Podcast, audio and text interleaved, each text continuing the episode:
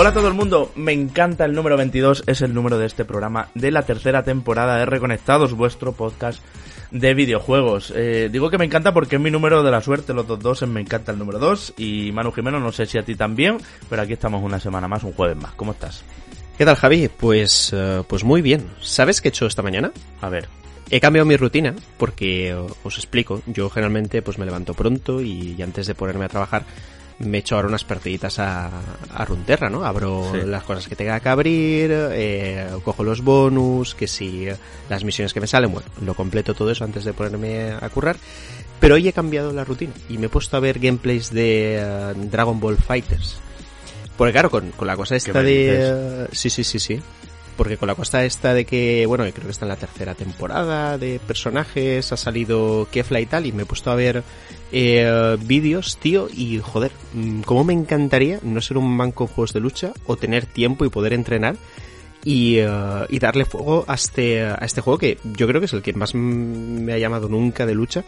Mm. Pero, pero vaya, como ni soy bueno ni, eh, ni tengo un historial de juegos de lucha muy grande, eh, si tuviera que elegir un superpoder sería el de jugar automáticamente bien a este tipo de juegos que en serio es un espectáculo absoluto, ¿eh? Lo de Fighters. Sí, sí, además lo hemos dicho muchas veces, Manu, que dedicándonos a esto eh, digamos, trabajando aquí para Reconectados y con las reviews que nos van cayendo y con estar encima de diferentes juegos, no da tiempo a especializarse en ninguno, mm. ¿verdad? Sí. Algo eh, también que hemos hablado muchas veces con los patrones, de que nos dicen, bueno, ¿qué juegos os da súper bien y sois pro players? Bueno, Manu juega muy bien ahora Runeterra, pero nunca va a tener tiempo del todo de decir, me dedico solo a esto, eh, hago streamings de esto porque juego como un auténtico pro. Sí, no, y de hecho, en todo caso, eh, justo lo que dices, lo pensaba yo esta mañana también, ¿no? Que, por ejemplo, eh, a mí los first person shooters generalmente pues se me dan bastante bien y, mm. y me pillo cualquiera y, y creo que rindo bien. Pero claro, eh, eso es porque ya llevo una tradición de muchos años jugando siempre y jugando online, jugando en modo competitivo también en ocasiones y tal. Pero claro, eh, esto en los juegos de lucha le pasará a la gente que le dedique un montón de horas eh, a Tekken, a Street Fighter, a un montón de cosas y luego pilla ciertos automatismos cuando salen nuevos juegos de lucha que por supuesto que las combinaciones son diferentes, pero bueno, yo creo que siempre habrán cosas en común, ¿no? Que hagan eh, que, esas personas puedan desarrollar bien su actividad, ¿no? En este tipo de juegos. Fíjate, Manu, que yo pensé que ibas a decir que estabas jugando o que habías eh, empezado a jugar por el hype del otro día al juego que vamos a sortear en este mes de febrero. Toca sorteo mensual para todos los que nos estáis apoyando, los estáis ayudando económicamente a que este proyecto, a que Reconectados sea posible, ya sabéis, en patreon.com barra reconectados, ahí seáis del nivel que seáis, niveles 1, 2 y 3, la semana que viene os jugáis un Vanquish y Bayonetta Remaster décimo aniversario bundle de PlayStation 4, juegazo del que hablábamos la semana pasada, juegazo que hemos comprado y que creemos que probablemente, ¿verdad, chicos? El mejor juego de febrero. Así que aquí os lo traemos. Lo he dicho siempre. Semana que viene sacamos ganador entre todos nuestros Patreons, más los que entren cuando están escuchando esto antes del jueves que viene, antes del próximo programa, donde sacaremos en, en directo ganador. Así que ahí va nuestro sorteo. Enrique, ¿cómo estás? Un poco enfadado, ¿no? Había un comentario ahí que decía, ¿qué hacemos, Javi? ¿Lo leemos? No, no ¿tenemos tiempo o no? ¿Qué ha pasado? Sí, ahora, sí, no, siempre siempre lo leemos. Yo, antes de meternos en el comentario, me voy a permitir extenderle un, consejo a, Manu.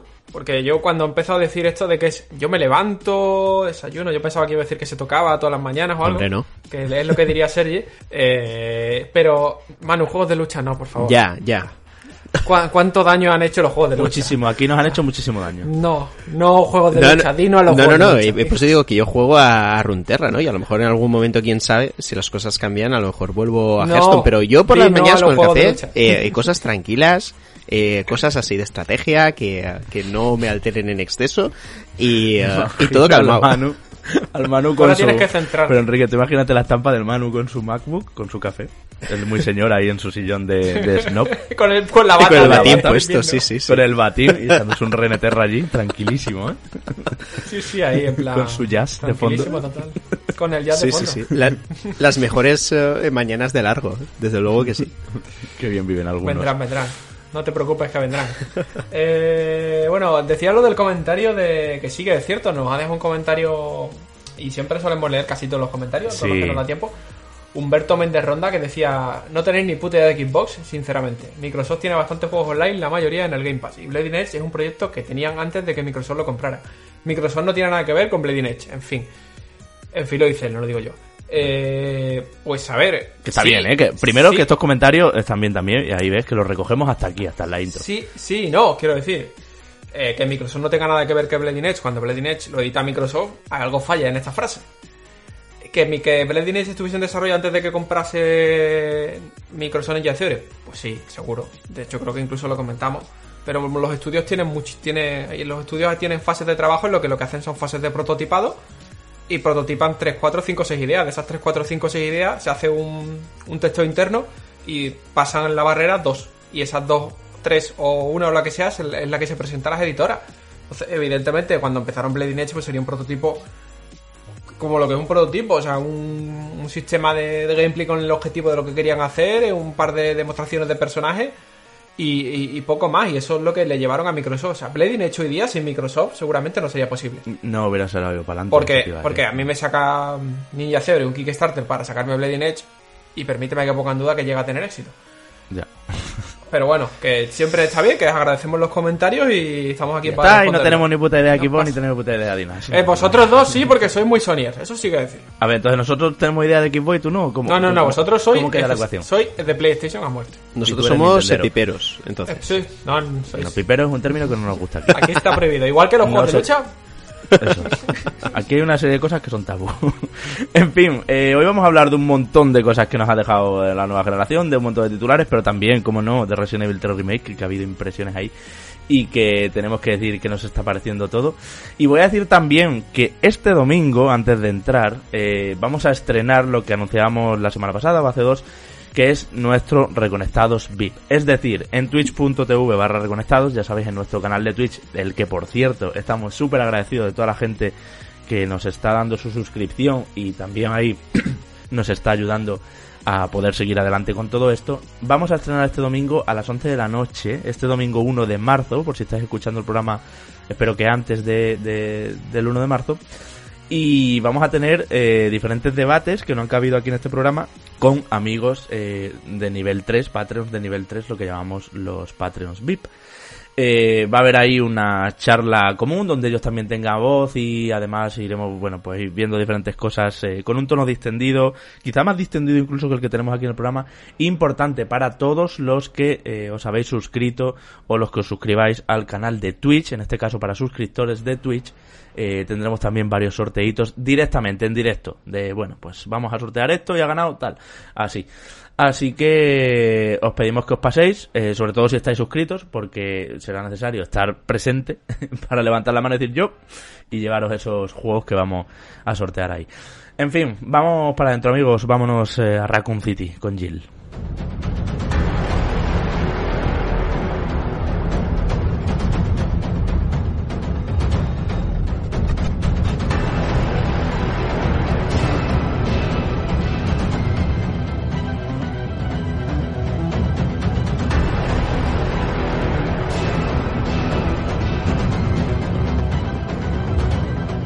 Año 1999 en que Capcom recogía el éxito de Resident Evil 1 y 2 y lanzaba Resident Evil 3 Nemesis. Un juego que a muchos eh, nos marcó, a muchos eh, nos hizo recordarlo con especial cariño, yo diría en mi caso incluso más que el 1.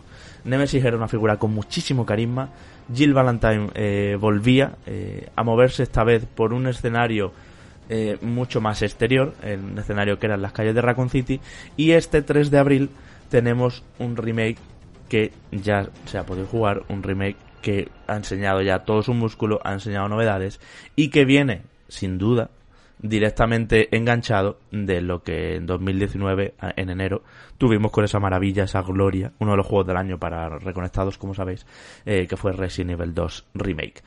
Bien, eh, compañeros, eh, hemos estado encima, se han visto novedades, se han visto varias cosas, si os parece, empezamos hablando de nuestras sensaciones con todo el modo campaña. Ahora os lanzo una pregunta inicial para que me recojáis y luego ya hablamos de ese Project Resistance que también tiene bastante tela que cortar y bastante chicha que comentar. Resident Evil 3 Remake.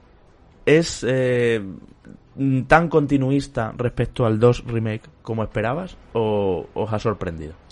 Pues a ver, a mí por como, como fiel seguidor de la saga y sobre todo de las entregas originales de PlayStation, eh, Resident Evil 3 es un juego... Resident Evil 2 le, tengo, le, tenía muchísimo aprecio y lo jugué bastante, pero Resident Evil 3 digamos que fue el que más pude quemar precisamente por, por todas las opciones desbloqueables que tenía en base a repetir partidas, sobre todo por ese modo mercenarios que está ausente ahora y ya lo comentaremos más adelante. Y, un poco por la por cómo conectaba la trama de con el 2, que narrativamente eran dos juegos que iban en paralelo, aunque bueno, Capcom hizo alguna cosa rara en los juegos originales, cosas que espero que resuelvan a conectar esta remake con, con el remake de la segunda parte. Eh, las sensaciones que me ha dado, tanto el gameplay como las impresiones que he estado leyendo, son muy buenas, porque creo que sistemáticamente es un juego eh, mucho más ambicioso que la segunda parte porque la, segunda parte al final era relativamente tradicional a, lo que vimos con la primera. No dejaba de ser un pequeño paseíto por las calles de Raccoon. Entramos en un escenario grande como era la comisaría y que hacía un poco las veces de mansión y después acabamos en un laboratorio. El 3 rompía, recordad que en la estructura original del 3 empezamos en las calles, estábamos un porcentaje muy alto de, del juego que nos cuenta hechos que suceden antes de lo que pasa en el 2 suceden en lo que son las calles. O sea, visitamos evidentemente algunas que otras, algunos que otros interiores, pero el trasiego y el caminar de un lado a otro, cómo se conectan las diferentes zonas de Raccoon, que si el ayuntamiento, que si eh, la, en este caso estación de tren, estación de tren, que parece que esta vez la han cambiado por la parte, o sea, digamos por el metro, que es para hacerlo un poco más, más actual. Eh, era todo mucho más eh, mucho más realista en ese sentido, o sea, eh, por lo menos las transiciones entre escenarios, al entrar de repente al tramo final, a esa, esa factoría de, de Umbrella y demás, eh, tú lo sentías como que todo estaba más integrado en la ciudad, te parecía como más realista, o sea, a nivel como más moviéndose por la ciudad, como tú dices, de edificio en edificio. Era como, era como más fluido, entonces eso, mantenerlo en el remake, era un reto y yo, por lo que he podido ver, parece que lo han conseguido a nivel, de, A nivel de integración de de escenario. Eh, ahora después comentamos si queréis como lo que se ha podido ver de Nemesis. Hmm. Eh, y a nivel de jugabilidad también pinta bastante bien porque algunos aspectos que le han metido eh, ahora tiene una especie como de tiempo bala mini tiempo bala cuando esquivas a los enemigos en el momento preciso te da unos pequeños instantes de margen con ralentización de la, de la acción para que pueda... Es un tiempo brujo, Enrique. Enrique. Ahora que sorteamos un, bayonete de Vanquish, es un tiempo brujo en toda regla. De hecho, es que funciona igual. Esquivar con la X, en el caso de jugarlo en PlayStation. Justo en el momento adecuado y se para la acción durante unos dos segundos o tres para que te dé tiempo a meterle un par de tiros a la cabeza a gustito. Y de hecho, lo que, lo que se ha visto, Javi, de, Raccoon City, eh, hay escenarios, lógicamente, con una estructura inspirada en el juego original pero con todo adaptado al, ecosistema actual de las consolas, a lo que permiten las máquinas. Y, está genial. O sea, a mí me, encanta el, espíritu de ciudad americana. Eh, no excesivamente moderna, pero tampoco demasiado arcaica. Un poco de los 90, ¿no? Con la tienda de donuts, con, restaurantes. todo muy. Digamos que si, si hiciesen una versión de Stranger Things en los 90, a finales de los 90, eh, esta ciudad me cuadraría perfectamente lo que estaban mostrando aquí, por ese, ese toque moderno pero retro a la vez que, le han podido implementar y sobre todo con el componente con el componente caótico a nivel de diseño de personajes siguen el tono el tono realista que ya vimos con Resident Evil 2 remake que digamos que cambiaron el diseño de una forma bastante importante con respecto a los personajes originales que ya fue algo que pasó con el 7 con bueno con un personaje que sale al final que no lo voy a decir por si todavía hay gente que no se lo haya pasado y tiene buena pinta la, gesticulación, los movimientos de Chris, eh, de Chris, no, perdón, de, de Jill. Y, hay una de las escenas que se ha visto en la que Chris, digamos, cuando Jill, voy a decir Chris entonces, cuando Jill conoce a Carlos, eh, que sucede parece en otro, en otro punto de, donde se ve en la aventura original. Y hay como una interacción entre ellos en las que ella lo rechaza y se ve todo muy natural. Yo creo que incluso se ve más natural que, que en Resident Evil 2 que todavía y siempre nunca me olvidaré de la cara de pan de Claire, con los mofletes así llenos. Y se ve bastante bien. Después, a nivel de enemigo, se ha podido ver ya, por supuesto, a Nemesis. Hemos podido ver también al Hunter Gamma. Creo que era Gamma o era Z, Sí, sí, Gamma, Gamma. El que tiene la boca de rana, vaya, básicamente. Mm. Y también hemos visto a, los, a estos enemigos que eran como insectos gigantes. Sí. Se ha podido ver también al, al gusanito, creo.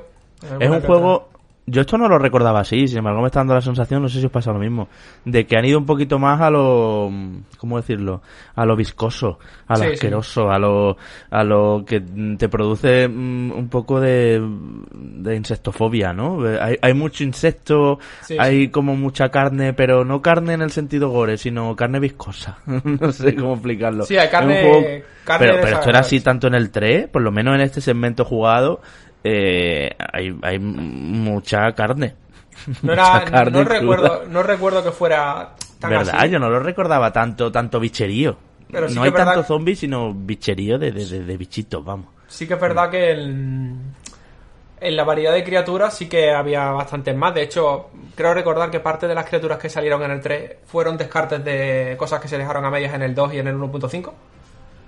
Que fue aquella versión intermedia que terminaron cancelando para rehacerla de nuevo.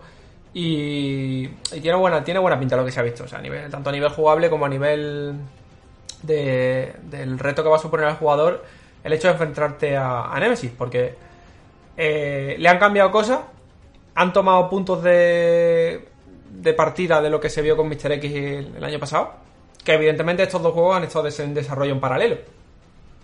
O sea, a lo mejor eh, no sé cómo lo habrá gestionado Capcom porque el producto en sí, la producción de este la ha corrido en los hombros de, otro estudio, pero que son juegos que evidentemente han tenido que compartir recursos, han tenido que compartir eh, sabiduría y cuando Mr. X estaría ya terminado es cuando empezarían a, a producir un poco el, la IA de, Nemesis y parece que está bastante, bastante currada, que te persigue, te acosa, eh, no es tan predecible como Mr. X, que al final estabas escuchando sus pasos y más o menos te podías intuir por dónde va a venir. El problema de este también es que tiene un tentáculo que se estira y te coge a distancia. que ya lo tenía en el juego original. Sí, bueno, y que, y que también que salta y rompe paredes. o sea, salta, y se te, va persiguiendo, salta y se te pone delante. Te salta por encima y se te pone delante. Eso, eso te rompe todas las persecuciones. Pero está Sí, también, también hay que ver, también hay que ver porque, claro, pero también hay que tener en cuenta una cosa, Javi, que es, eh, salta y rompe paredes, pero solo salta, que es lo que no está claro, solo salta cuando tiene que saltar Sí. ¿Solo rompe pared cuando solo tiene que romper? Sí, sí, sí. Mi sensación es que es un script. Está preparado para que rompa esta pared en este momento. Claro, porque Mr. X, Mr. X mm. sí que es cierto que hay veces que rompe paredes y tal, pero que su mayor virtud es perseguirte. Mm. Mm, Entonces, eso en el 2 era súper natural el movimiento de Mr. X persiguiéndote. Entonces yo quiero que con Nemesis eso sea también natural. Es decir... De hecho, te digo una cosa, se han visto muchas persecuciones de, de Nemesis y Enrique hay son como más espectaculares porque están más guapas, Jill tiene que ir como saltando, agachándose, eh, pero son caminos hacia adelante. Entonces, digamos que las persecuciones aquí no funcionan tanto como en el 2 con, con, el Tyrant, con el Mr. X, sino que son más momentos concretos en que aparece Nemesis en pantalla y tú tienes que, sabes que viene un momento de correr y todo eso, pero por un, por un camino prefijado, por un segmento. También es verdad que aparecerán momentos donde, no donde tú tengas que pensar, vale, me voy a esta sala, abro el mapa, me voy por aquí, me voy por allí. Pero sí que lo que se han visto son momentos de, de carreritas de, de Jill, eh, ya te digo, preparadas, diseñadas con un, pasillo para que ella corra. Para un pasillo con obstáculos, sí. Por espectacularidad y demás. Eh, entonces vamos a ver qué tal evoluciona, porque hasta ahora se ha podido ver que utiliza el lanzallamas, que eso no lo tenía en el juego original. Eh, e intuyo en una de las capturas. Pero no hay bazooka. A mí no sé qué os ha parecido. A mí, Creo que sí lo va a ver, me parece. Bueno, quiero decir para él, ¿eh? Para Nemesis. Sí, sí, sí, para él, para él, digo.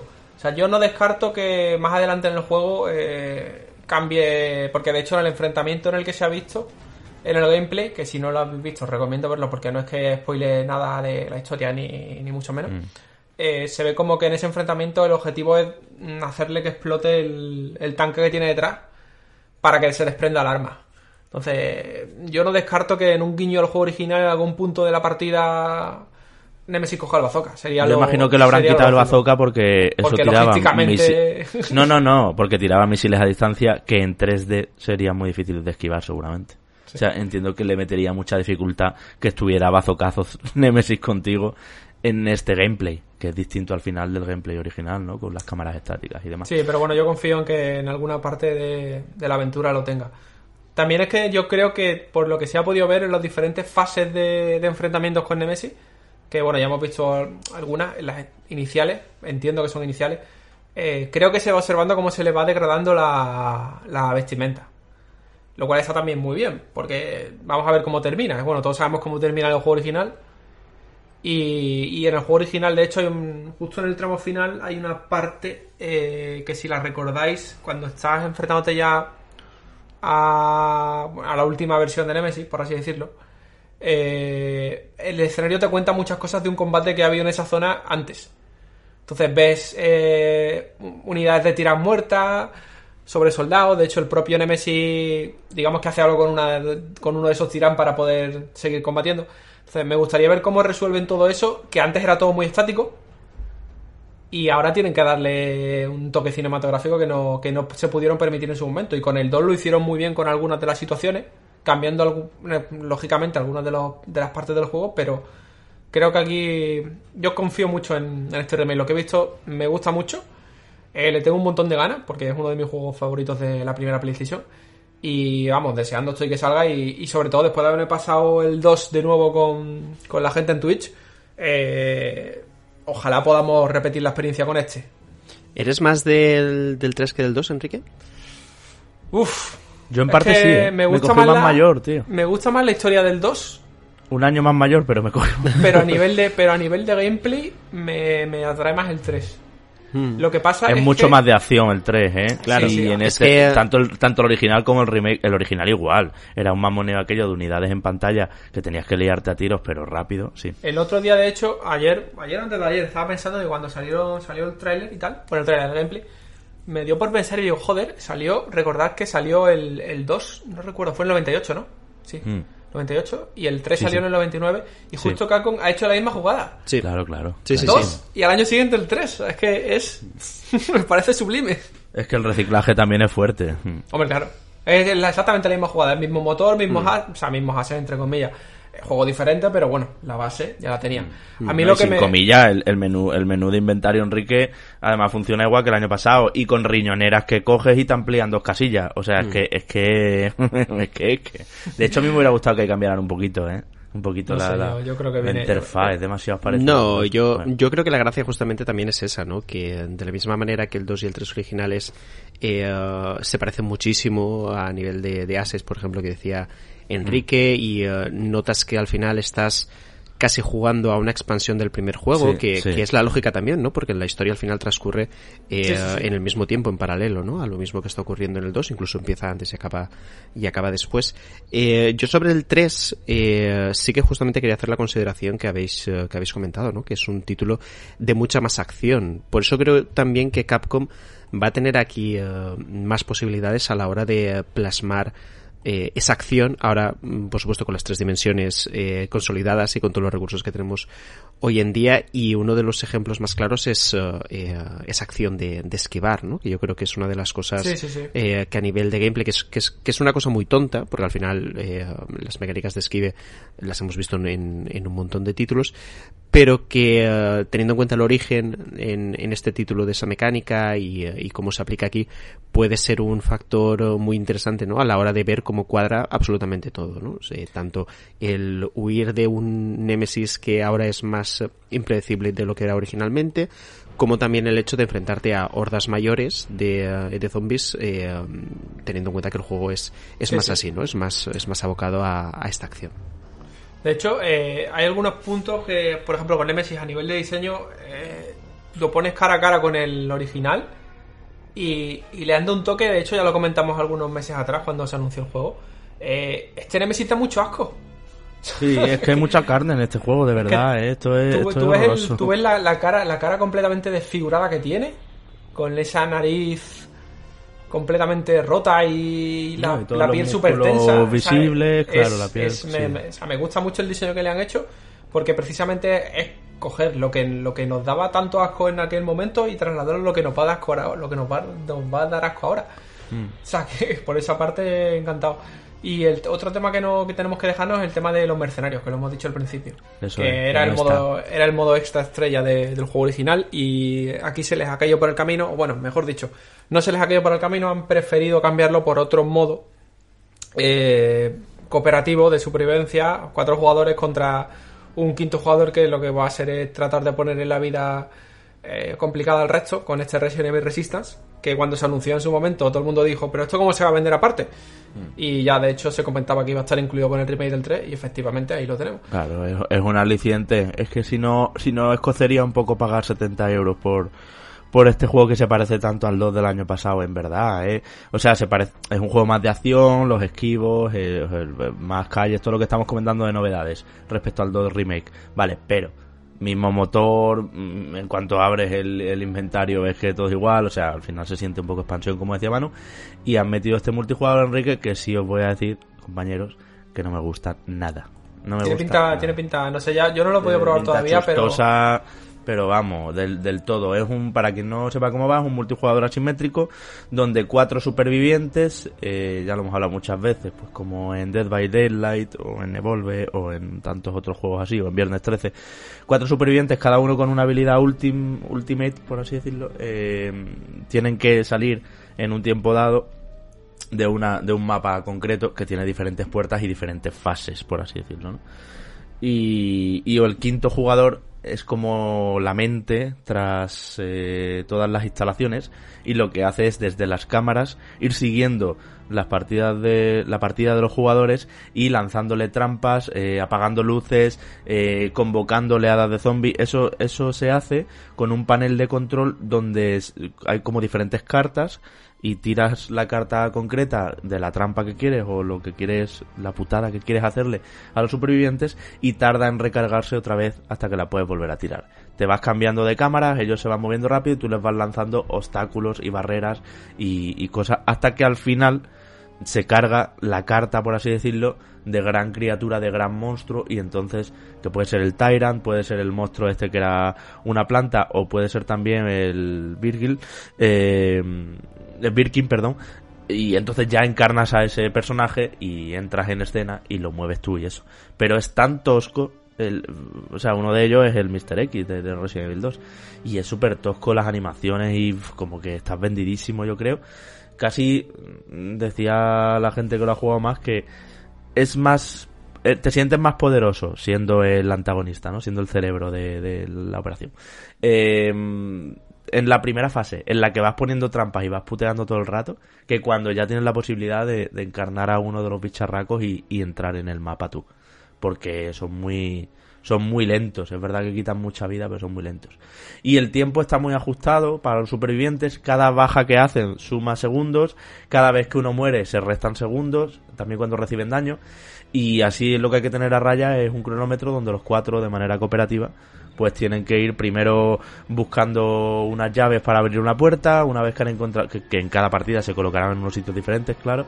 Luego, una vez que, han, que, pasan, que se pasan esa puerta, llegan a otra sala o a otra zona donde un determinado número de enemigos tiene tarjetas que son necesarias para abrir la última puerta y ya en la última zona eh, igual tienen que buscar eh, determinado, bueno, encender generadores y cosas así. Bueno, en fin, como un poco el rollo zombies de Call of Duty, de, de, solo que sin ir comprando mejora, no sé, pero se siente tan caótico. Fijaos que aunque esté hecho con el mismo motor, mm, interrumpidme cuando queráis, ¿eh, compañeros, pero aunque esté hecho con el mismo motor, no da la sensación de que eh, todo es un poco incorpóreo, en el sentido de, claro, los cuatro muñecos ahí, todos apelotonados unos con otros, no se ve bien si te han matado por tu culpa, no se ve bien si, si cuando mm, has hecho un tiro a la cabeza lo has hecho tú lo ha hecho tu compañero, eh, el, el, contador de segundos para arriba y para abajo, porque cada vez que alguien recibe daño se restan segundos, cada vez que alguien mata se suman, eh, no sé, es todo muy caótico, son espacios muy reducidos, la propia naturaleza de Resident es de espacios pequeños y angustiosos como para que haya cuatro tíos ahí liando la grande y encima un quinto lanzando mierdas. A ver, yo, ese, es, el punto que a mí me ha dado de que no es del todo divertido porque no me entero bien de lo que pasa en pantalla. Que ojo, eh, luego esto lo vas jugando y al final te enteras. Es de esos juegos que la primera partida te parece un caos y luego al final mm, tu ojo se hace a ver eso. Es algo que me gustaría, es algo que me gustaría comprobar porque no le pude, no lo pude jugar en la beta y y hmm. lógicamente, antes de poder dar un veredicto fundamental, nos gusta meterle nuestras horas. Y es algo que estaré encantado de probar con vosotros dos. Hmm. Así que ya nos buscaremos un cuarto, porque Manu, te tienes que pillar el remake del 3. No me pongas excusa. que ya habrás acabado los exámenes y esas cosas. Desde luego que será harto del Runeterra. Yo ya habré fundido el Runeterra, ya seré eh, diamante y ya estaré libre para jugar a lo que quiera. genial, genial. Pues nada, yo ya para terminar, eh, bueno, lanzamiento el, el 3 de abril, las impresiones que hay son bastante buenas. ¿Analizas tú, Enrique? No, más sin problema. Todo suyo, ¿no? Encantadísimo. Sí, sí, es decir, eh, Enrique analizó el segundo, es nuestro experto en Resident Evil. Y, el y en Xbox. también. O sea, eres, eres nuestro experto en Xbox, en Resident Evil y en PC. Y en Half-Life. Quiere decir, eso es, eh, eh, por cierto, por cierto, hablando de Half-Life, que sale el Alex. Sí, es cierto. Sí, sí, sí. Ya, ya estamos ahí buscándote. Tú no te preocupes, Enrique, que tenemos un plan maestro para hacerte llegar a Brighton todo el equipo de VR que necesitas para pues que también nos analice Half-Life. Pues ya puedes ir pidiendo un préstamo porque... no te preocupes. Y si no, ya lo cubriré yo desde aquí, que aquí, aquí estamos. Para eso, para eso, para eso nos ayuda la gente con dinero hijo mío, para poder comprar las cositas. Eso es. Bueno, eh, impresiones, joder, le hemos hecho la review ya. no, eh, lo dicho, el, en torno al 3 de abril cuando salga, pues sabéis que por supuesto lo analizaremos, le meteremos todas las horas posibles. Enrique le encantará, pero luego en el programa de los juegos del año no lo meterá como juego del año. Que sí metí el 2. De Waterworld. Que sí metí el 2. Que no, que, no lo metiste que dijiste Death Stranding. Que no lo metiste, eh, Enrique, si ya te lo dije yo. en... Manu, ¿verdad? Sí, yo siempre lo meto. Pero si se lo dije yo en, uh, en un stream. Sí, sí, en un stream estaba no sé qué y, uh, ah, y, vale, me, y me fui a adrede, me fui a adrede a escuchar ese programa y efectivamente dijo Death Stranding, The Other Worlds y Sekiro. sí, en, el orden que, que, tú dices, Javi, pero que yo, The Other Worlds, en plan, si, si yo recuerdo que me sorprendí en aquel programa de, decir, Enrique, ¿dónde vas? ¿Dónde vas? Si no, hubiera, si no hubiera sido por él, hubiéramos estado alineados los tres. Claro, claro, en, nos rompió ahí la armonía. Pero ya él tuvo que meter el Outer Walls.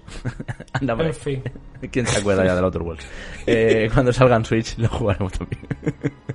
Vamos a seguir para adelante, compañeros, venga.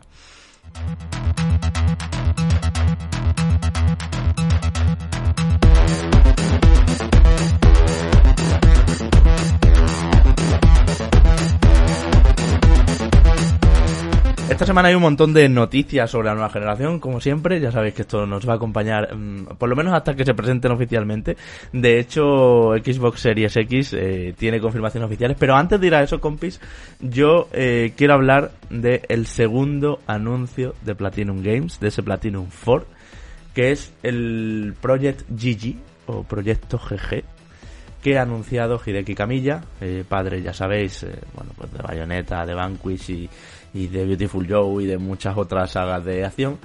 Y que sería además el, el juego eh, eh, protagonizado por patrocinado iba a decir protagonizado por un superhéroe eh, que bueno que venga a cerrar lo que él llama la trilogía del héroe.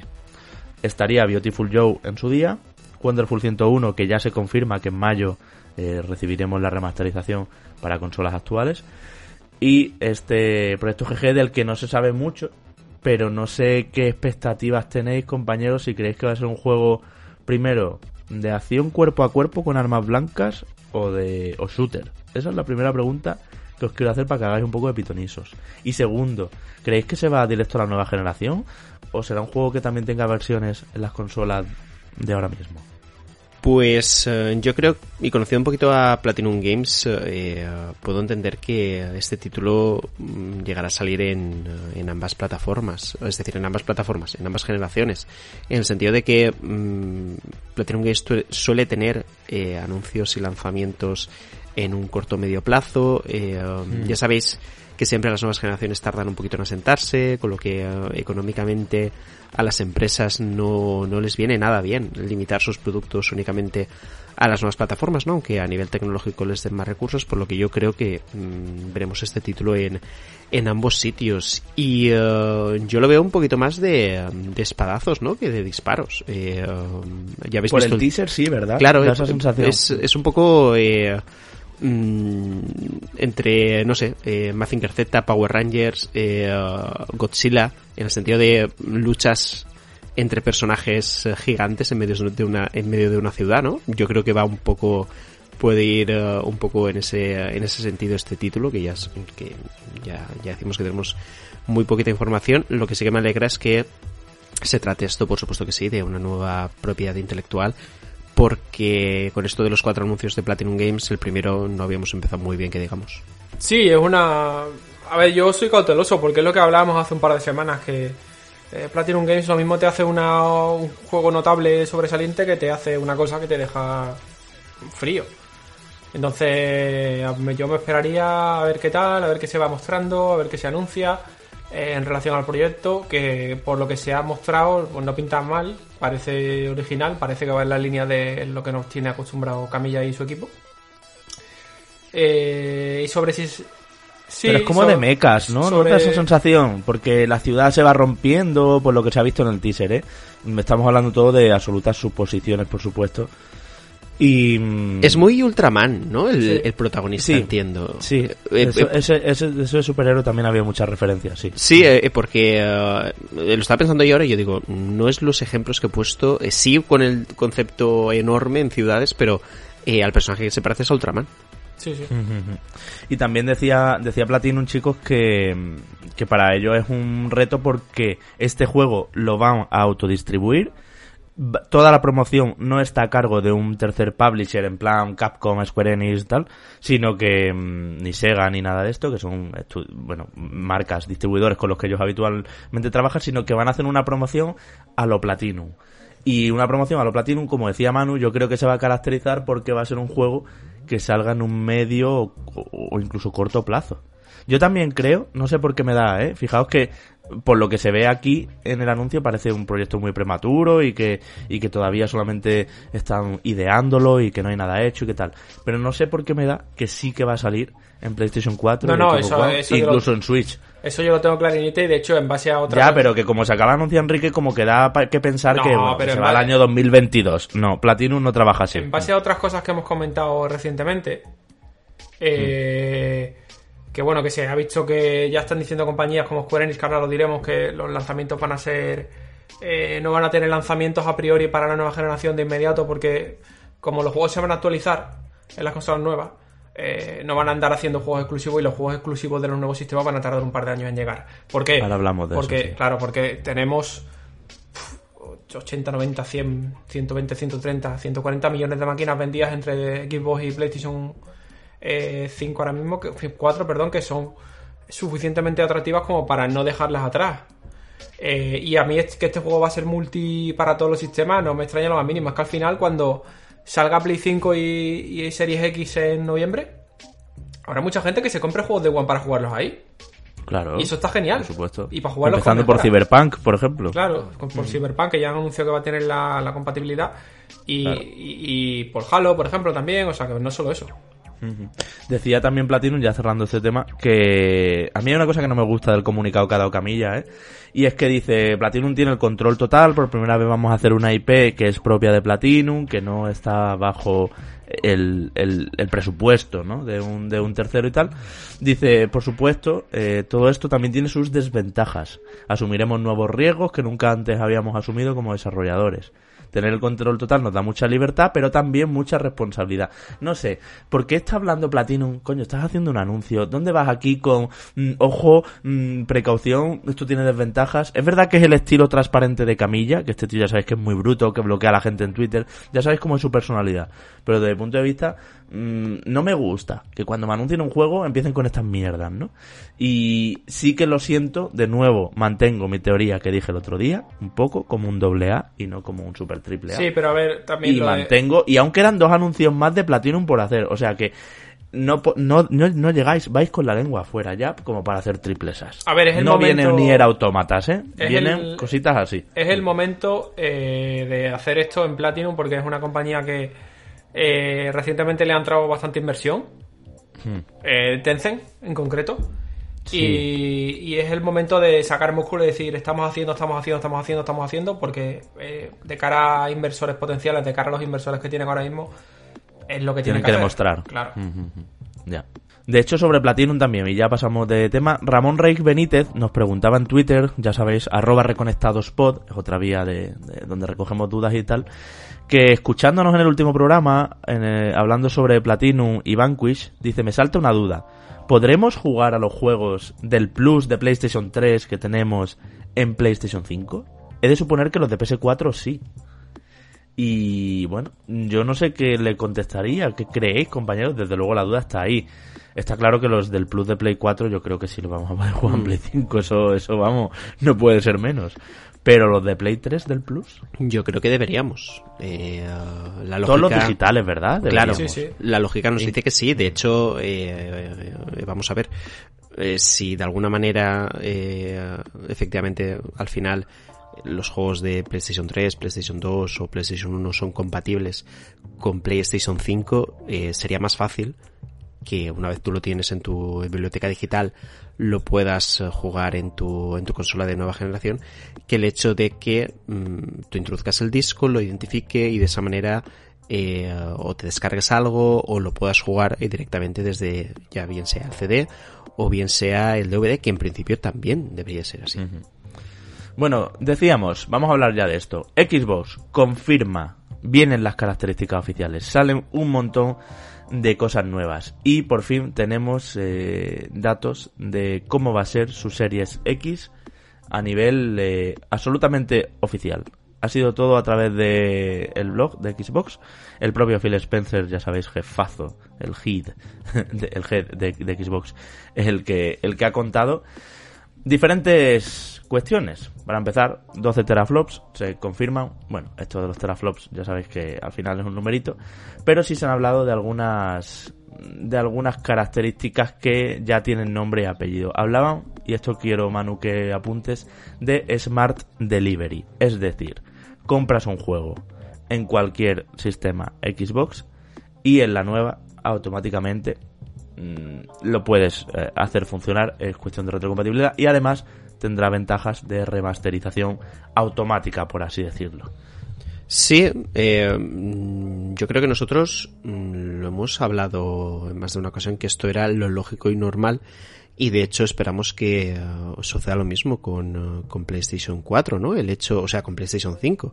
El hecho de que tú te compres un juego mm, que vaya a ser intergeneracional o incluso un juego que no lo sea, pero mm, que el estudio quiera hacer una actualización en cuanto a prestaciones eh, que pueda sacar rendimiento a una nueva máquina y que tú en el momento, mm, sabiendo que la retrocompatibilidad existe, en el momento que tú ese juego lo ejecutas en Xbox Series X o en PlayStation 5, eh, se te baja una actualización necesaria para poder disfrutar del título en, eh, en, condiciones óptimas, ¿no? Yo creo que lo dijimos aquí en Reconectados hará un montón de meses, no porque tuviéramos la información, sino porque mm, sumando uno más uno eh, nos daba dos y, eh, y, era lógico que esto llegara a suceder, ¿no? Aunque desde luego esta semana sí que he visto que se ha dado, o se ha considerado como una noticia muy, muy sorprendente. Es que lo contrario hubiera sido volver a, mm, a cobrar por remasterizaciones, bien sea en este caso vía, vía actualizaciones, que de hecho es un tema que ya se superó en el año 2015, eh, 2016, cuando salió PlayStation 4 Pro. Me bailan ahora mismo los años, pero vaya. Sí, que ya no salieron más 4K remaster. Es que no hay 4K remaster. No, no, no. Sino que todo se actualizaba y mejoraba en, PlayStation 4 Pro Exacto. y Xbox One X. Es decir, eh, recuerdo en aquel entonces, eh, no sé, VG247 o algún agregador de noticias de estas características recogió rumores de, de Reddit de que no, no sé qué estudio habla de que a lo mejor eh, se podrá cobrar por actualizaciones a los usuarios que permitan el 4K, no sé qué, y Subirlo, claro, y todo eso se descartó, o se armó revuelo eh, porque hubo gente que lo tomó como cierto, pero evidentemente esto nunca llegó a suceder. Por eso digo que... Yo recuerdo comentarios, perdona hmm. Manu, eh, e incluso que decían que iban a salir unas cajas nuevas donde pondría compatible con PlayStation 4 Pro o compatible con Xbox One, con Xbox One X hmm. y que era pues eso, un 4K remaster. como en los tiempos de Play 3 vivimos los HD remaster. Sí, sí, sí. Eh, lo que pasa es que en, en, este caso, es decir, el hecho de que tú en tu caja vieras que eh, eso, PS4 Enhanced, creo que era algo así.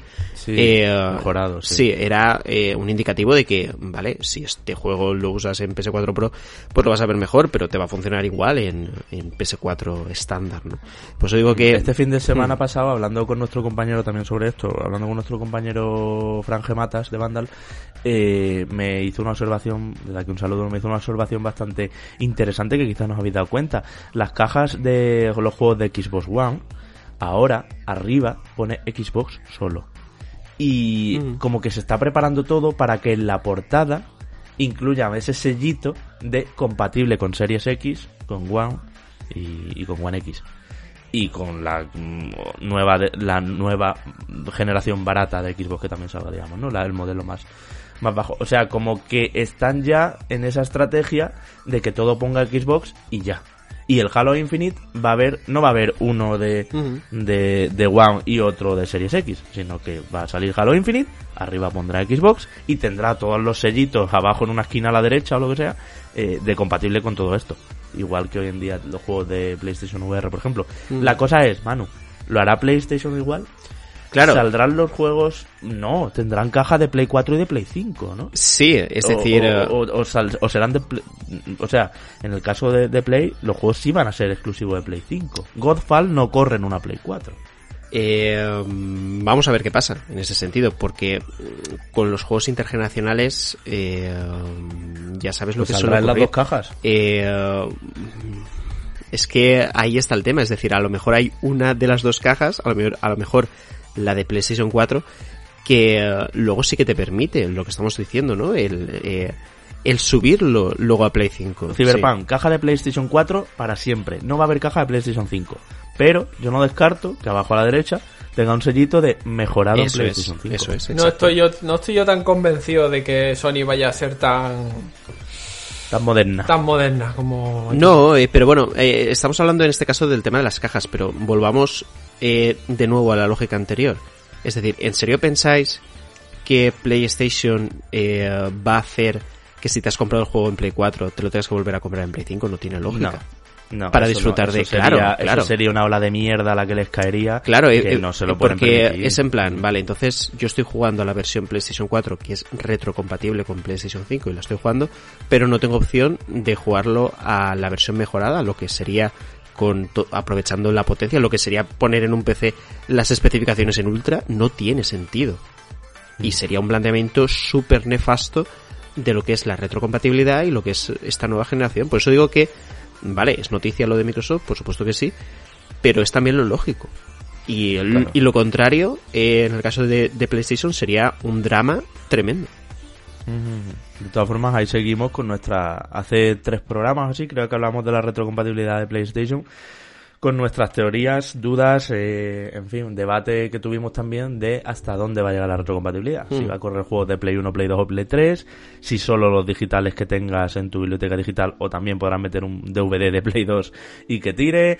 En fin, eh, hay mucho por saber. El coronavirus no está ayudando a que PlayStation dé entrevistas, así que seguimos ahí eh, en ese sentido con, con bueno pues con las eh, dudas en el aire. Y Xbox está haciendo muy bien y está diciendo yo sigo soltando no, no, y, y, vamos, que, que esta, esta intervención nueva del propio Phil Spencer eh, da gusto verla. Sí, de hecho, las, aquí lleváis todas las características. La seguridad que transmite el proyecto es absoluta, es, es brutal. Es decir, mm. ahora mismo hay una transparencia eh, enorme, de hecho muy similar a la que había eh, con PlayStation 4 cuando el anuncio, no sé si os, acordáis, pero eh, se están intercambiando los papeles. Es decir, en este caso Microsoft está llevando la delantera en absolutamente todo, pero es que incluso también en la estrategia de comunicación. Porque ahora mismo sabemos qué esperar de Microsoft, de, de las nuevas Xbox que van a salir, y tenemos ya una idea muy clara de qué quiere hacer eh, esta compañía en esta generación y en cambio mm, tenemos incertidumbre en, el otro lado. Eh, lo volvemos a repetir, eh, o se ponen las pilas pronto o van a empezar con muchísima desventaja la siguiente mm. generación de consolas. Sí, sí, sí, porque ya incluso la gente que no sabe tanto de videojuegos le está llegando esto. De hecho, ellos lo, lo dice el, propio Phil en, su blog, ¿eh? dice que, que para ellos una de las cosas de valor en la nueva generación es ser abiertos y transparentes con toda la información y características que vayan preparando y presentando esto es una Xbox que, que, da gusto verla, sin duda. O sea, una, Microsoft que, está guay, ¿no?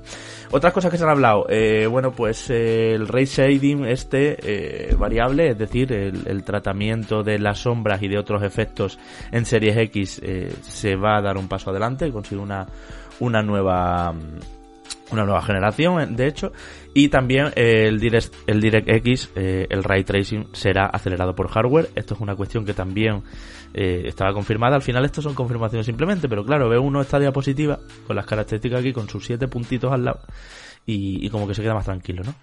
Y luego también eh, una función de la nueva interfaz y es que vamos a poder tener diferentes juegos en standby y reanudar partidas sin tener que salir de uno y de otro, ¿no? Que esto me parece también necesario. Porque es un poco arcaico que cuando abres un juego te obliga a cerrar completamente el otro. Pues ahora ya vamos a poder tener ahí en cada cuadradito diferentes partidas y será un quick resume, o sea, un, un reanudar ágil. Así que con todo esto se quedan un poco pues más confirmadas las cuestiones. No sabemos nada, lo decimos así, de evento de Xbox para presentar más. Mm, ahora otra función que va a llegar es que desde, bueno, va a llegar a la One, que desde el mando por fin vas a poder darle la orden a la consola de que expulse disco. Pero eh, también ha habido, eh, pues, titulares al respecto eh, de PlayStation. El DualShock 5, Enrique el otro día vi que bromeabas a Broncano, ha patentado que reconoce el sudor y el ritmo cardíaco. Bueno, puede ser que el DualShock 5 lo tenga, pero Sony ha patentado esa tecnología, ¿no? Ahí, ahí, mando, mando sudoroso lleno de, ¿Esto es real? ¿Esto va a pasar? ¿Va a estar en el DualShock 5 o es una de esas patentes que no van a ningún lado? Porque a mí me parece un poco... Pues no lo sé, no, no, es una patente... Es algo al que, a lo que se le puede llegar a, dar utilidad, pero es algo... Eh, te diría que, no sé cómo lo verá mano, pero te diría que es muy accesorio. O sea, realmente, si os fijáis, el altavoz del DualShock 4 más allá de para hacer la gracia en algunos juegos, utilidad, utilidad, utilidad la que ha tenido, yo no recuerdo ahora mismo ni una sola experiencia jugable que yo diga, que, esté determinada. esto no podía haber sido de otra forma. Ya, ya. Ya, son de esas cosas que están ahí. De todas formas, te voy a decir una cosa. Esto parece una tontería, ¿vale? El que me mida el ritmo cardíaco, no sé qué. Pero he estado jugando, lo voy a contar, he estado jugando a Ring Fit Adventure no sé si habéis jugado, y cuando, cuando terminas de hacer ejercicio te dice, ¿quieres tomarte el pulso? Y entonces pones el pulgar en el lector ese de mierda que tiene la Switch. Digo de mierda porque, no sé, no tiene ningún sentido, no vale para nada más que para eso. Y me parece el futuro. O sea, me siento en Matrix cuando pongo el dedo ahí y me dice que mi ritmo cardíaco es de 160 pulsaciones. Oye, oye, Javi, eh, haciendo el off topic, eh, el Ring Adventure, eh, ¿lo recomiendas? El Ring Fit, sí. O sea, el, Ring Fit Adventure, ¿lo, ¿lo recomiendas? Porque el otro día lo estoy mirando, lo vi ahí en el Carrefour y dije, joder, pues a lo mejor... Pues a ver, no es la panacea. Hay un momento ya, ya hmm. voy bastante avanzado, ya llevaré unas cuantas horas ahí en ese en ese RPG no, en ese camino de correr obstáculos y, y hacer flexiones. Pero, pero mm, eh, hay un momento donde ya le encuentras el clic y se te empieza a hacer repetitivo y ya no es tan ilusionante como al principio. Pero al principio, rollo capítulo 2, hmm. 3, el 1 no porque es muy tutorial y es como bastante plano. Pero al principio empiezas como a desbloquear ejercicios nuevos y a coger, mm, bueno, ya no te quiero spoilear mucho porque parte de que de que hagas ejercicio, Manu, está en que te sorprendas con el juego. Sí, sí, sí. No quiero contar mucho. Vale, vale. Pero sí, a ver, sí y no, ¿sabes? Si me dijeran del 1 a 10, ¿cuánto lo recomiendas para alguien que quiere ponerse mamadísimo y hacer ejercicio? Pues diría que un 7, ¿sabes? Eh, pues es buena nota, ¿eh? Es buena nota, pero que no te digo 9. Manu, cómpratelo porque seguro que lo haces. Sí, no, a ver, a mí, eh, más que el tema de, hacer ejercicio, porque es, una chorrada, si quieres hacer ejercicio, te vas a la calle a correr o te apuntas al gimnasio. Mm. Eh, pero... A ver, tiene un punto que engancha, ¿eh? Tiene un punto que engancha, lo que pasa es que es verdad que cuando ya llevas muchos combates contra muchos enemigos... Mm que los tienes que matar a sentadillas y, y es como otra vez otro combate, otras 20 más, ¿no? Entonces pues ya como que cansa un poco y además son muy repetidos, no hay mucha variedad de enemigos, la historia está mal, definitivamente mal, o sea, la historia es una tontería, hay un ser malo que está mm, oscureciendo el mundo y tú vas a ir a iluminarlo y a enfrentarte a ese Draco malo, ¿no? O sea, es absolutamente estúpido. Hmm. Y además es súper lineal, no hay exploración ni nada de eso, es correr por un camino. Pero no sé, tiene un punto adictivillo ahí que, claro, por fin y al cabo, pues yo qué sé. Tiene unos niveles como de plataformas también, donde tienes que saltar empujando con el aro hacia abajo y, también tienes que absorber abriendo el aro, absorber todas las monedas y todas las cosas que te encuentras y hay como trampas y cintas transportadoras que van en dirección contraria y te hacen eh, tener que correr más rápido y subir las rodillas al pecho para ello mm. eh, y el reconocimiento del movimiento está bien. Bueno, porque estoy haciendo una review de Ring Sí, no, no. eh, no, no, y me encanta porque eh, ya te yo, tenía la duda y, y, además como los análisis que, que salieron en su día eran un poco chungos y lo vamos a No, eran chungos, te digo por qué, porque hubo una hubo, hubo una orden, venga, transparencia, sí, hubo una orden de Nintendo España de no poner nota a Ring Fit Adventure y así hicieron todos los medios, no pusieron. Sí, sí, eh, no, no quería ser yo el que lo dijera, pues solo lo había pues dejado en pero me parece maravilloso lo que acabas de hacer. puede ser eso. Eso es así. eso es así. Y por eso no hay ni una review con, con, porque para que te lo mandaran, a nosotros nos lo mandaron como, como sabéis y podéis intuir no nos lo mandaron, pues eh, para que te lo mandaran pedían que las reviews fueran sin nota. Lamentable. En fin, eh, por eso yo te preguntaba y me encanta que me hagas la review aquí en directo. Y también la duda era por uh, y nos estamos ya desviando mucho pero claro eh, tú mm, echas un poco la vista atrás no y uh, comparas con accesorios que tuviera Nintendo en, algún, en algún momento por supuesto Wii eh, de sobra conocido lo que podías hacer pero sobre todo con, con ese accesorio que era eh, el balance board eh, creo que era no y con el Wii Fit Plus Wii Fit, sí. del Wii Fit Plus que podías hacer un montón de movidas no a la hora de, de subir bajar saltar y tal. Y mm, por eso la comparación no porque es como que cuando vi el anillo este eh, pensé, pero esto a lo mejor son como tengo como menos recursos a la hora de jugar que, lo que tenía en aquel entonces con uh, con, uh, con, los Wiimote y, uh, y, la tabla esta para tiene muchísimo más el reconocimiento es más limpio no puedes hacer trampa y es todo porque está muy bien pensado dónde se ponen los Joy-Con y lo bien que, que leen los Joy-Con tu posición. Es que el Joy-Con chicos es increíble pero tiene una mm, una precisión milimétrica de la posición en la que está colocado ¿eh? Pero milimétrica. Y además la vibración que tiene y todo te ayuda mucho porque si haces una sentadilla y tienes el Joy-Con atado en la pierna, como es el caso, a medida que vas bajando va vibrando más cuanto más bajas. Entonces como que te anima que las hagas hasta abajo. Maravilloso. está súper bien pensado. Eso, eso pues mira, con el tema de las sentadillas más convencido. Creo que, me lo voy a mirar. Va a echar un culo que te Hombre, va a poner, ahí está el tema. Va a poner estupendo. Hay que ir al gimnasio, gordos. que hasta para mover o tener que jugar a la consola. Bueno, dice 4A Games, los creadores de Metro, entre otras series, que están muy ilusionados con funciones sin anunciar de Xbox Series X y de PlayStation 5, que les entusiasman. Funciones sin anunciar. Esto es algo que hablamos también por ahí, que son cosas, dicen que, que, que bueno, decían hace poco, no sé si era Electronic Arts o quién que decía que nos explotara la cabeza. Eh, hay cosas ahí que no nos podemos imaginar lo hemos dicho muchas veces. ¿Quién iba a decir que con el botón share íbamos a hacer tantas cosas? Tanto es así que Xbox lo ha integrado ahora. Eh, yo que sé, cuando salieron los sensores de movimiento igual, ¿no? Pues habría un abanico de posibilidades, nos gusten más o menos, que hacían otra forma de jugar. Así que yo no sé si podéis pensar por, por dónde van las cosas. ¿Serán cosas de streaming? ¿Serán cosas de interfaz? A mí que podamos tener varios juegos abiertos a la vez y en stand-by, eh, ya me está dando la vida, ¿eh? sí. Es una confirmación bueno, que me ha gustado. Eh, realmente, eh, fíjate, ¿no? Y volviendo un poco al inicio, con el tema de, de Fighters, eh, sí, y, hmm. ya sin la coña, el hecho de que, bueno, estoy jugando a un RPG súper largo, que a lo mejor para ponerme a jugar en serio necesito una tarde con dos horas libres, pero a mitad de esas dos horas quiero desconectar un poquito y, eso, quiero mm, echar un FIFA. Eh, jugar al Fighters, eh, que es el Mario Kart, o sea, el Mario Kart no, en este que caso. no se juega al Fighter, que no te el, Crash Team Racing. Racing. Eh, uh, te tengas la opción, pero tan sencillo como minimizo, eh, maximizo la otra pantalla, me echo la carrera y, y luego eh, sigo con lo que estaba haciendo, sin todo el tiempo perdido. del menú principal, los logos al principio cuando abras el juego, sí, sí, Exacto, eso sería eso sería bastante guay, la verdad. Pero bueno, eh, mm, entre eso y que te cuente el sudor de las manos, mm, ¿qué más revolucionario quieres ya?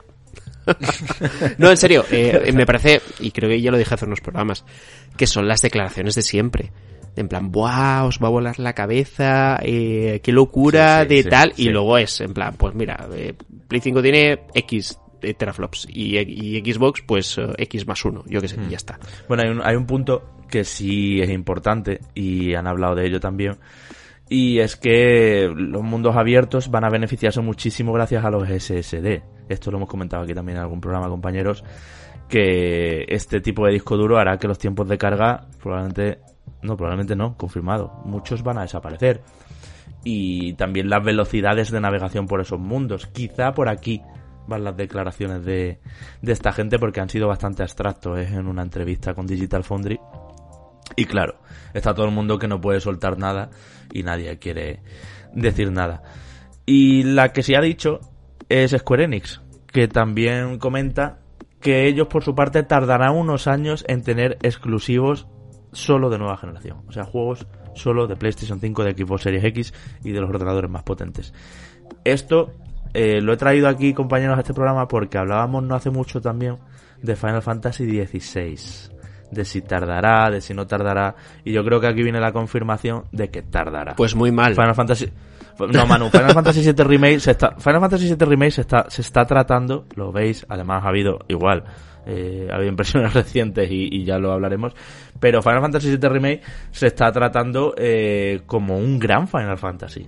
Es, un, es una superproducción controlada de la ley y Square Enix no tiene equipo o sí lo tendrá con Final Fantasy XVI, pero creo que es muy pronto y es muy prematuro ir a Final Fantasy XVI. O sea, Final Fantasy, el siguiente al 15 es mm. Final Fantasy VII Remake de la serie principal, vamos. Mm, sí, a ver, eh, por supuesto que sí. Eh, teniendo en cuenta que Square Enix eh, se está tomando este proyecto tan en serio como Capcom, pero con una ambición superior, en el sentido, bueno, una ambición superior también a nivel de, su estrategia uh, de, marketing y posterior venta de este título, ¿no? Con esa división en, mm. diferentes entregas, eh, está claro que el siguiente gran Final Fantasy es Final Fantasy VII Remake, pero em, no me gustaría nada que uh, lo dejaran tanto de lado, es decir, ¿Me vas a, contar en serio que tengo que esperar 15 años eh, para jugar a el siguiente Final Fantasy nuevo?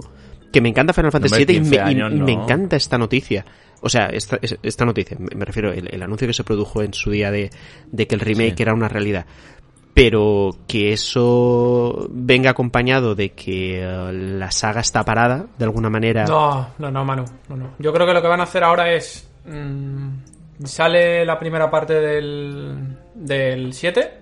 Sí. Eh, como ya el motor lo tienen hecho y ya al final el motor lo van a utilizar para, para las tres partes que sean o para las dos partes que sean, que supongo que serán tres partes, van a utilizar el mismo motor, le implementarán mejoras lógicamente de resolución. El motor y las interfaces y los assets y Yo creo que lo que harán ¿eh? será a partir de ahora dividir equipo o contratar más personal o lo que sea y volver a tener un equipo trabajando en Final 16 que seguramente esté ya un equipo trabajando en eso, en prototipando y todo y otro equipo del... Del, del, 7 Remake. Piensa que además la gente del Kingdom Hearts ya...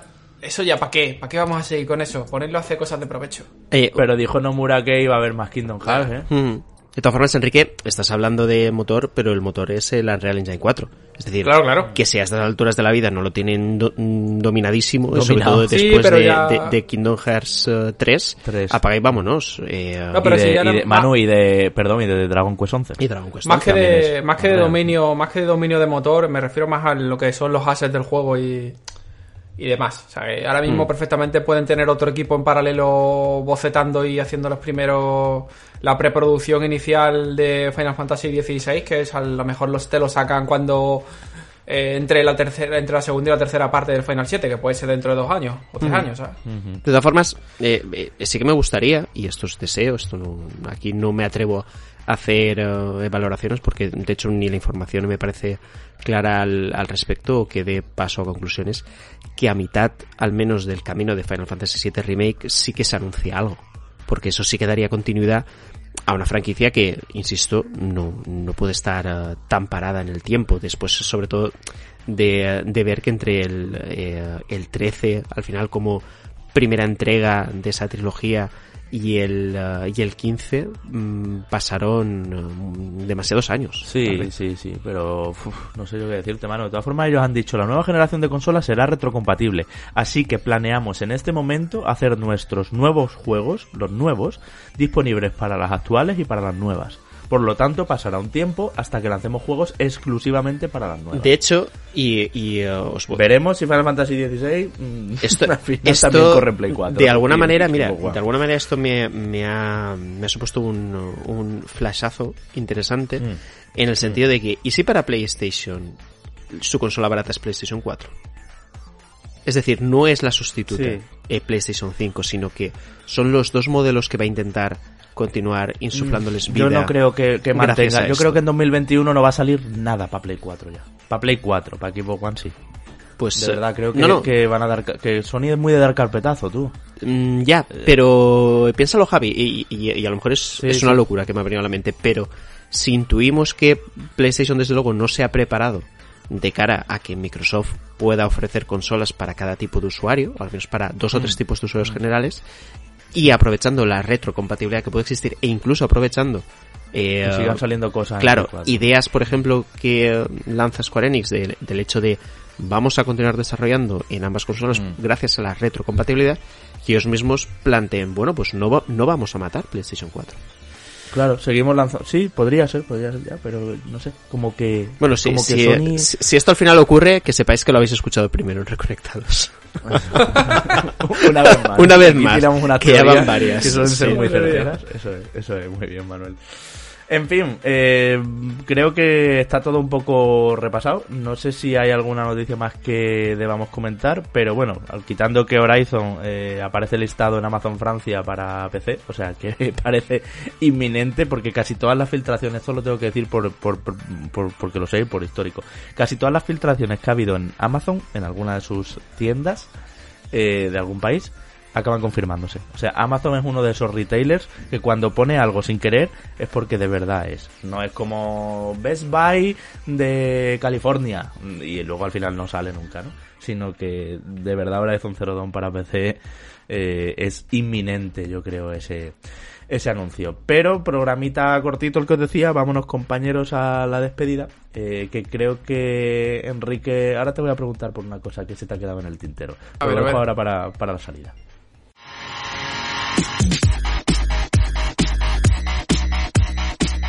Escuchamos la sintonía de siempre, de Reconectados, eh, que ya nos caracteriza y conocéis de sobra. Lo decíamos, este domingo 1 de marzo a las 11 de la noche en Twitch, veniros, eh, nos juntaremos ahí con patrones VIP que también tendrán voz y micro y opiniones interesantísimas. Estamos locos por poder compartir espacio con ellos. Y además tendremos sorteitos para todos los que estáis suscritos o suscribáis al canal de Twitch de Reconectados porque también con vosotros queremos tener un gesto. Y Enrique te decía ahora que mm, qué pasa con Diablo.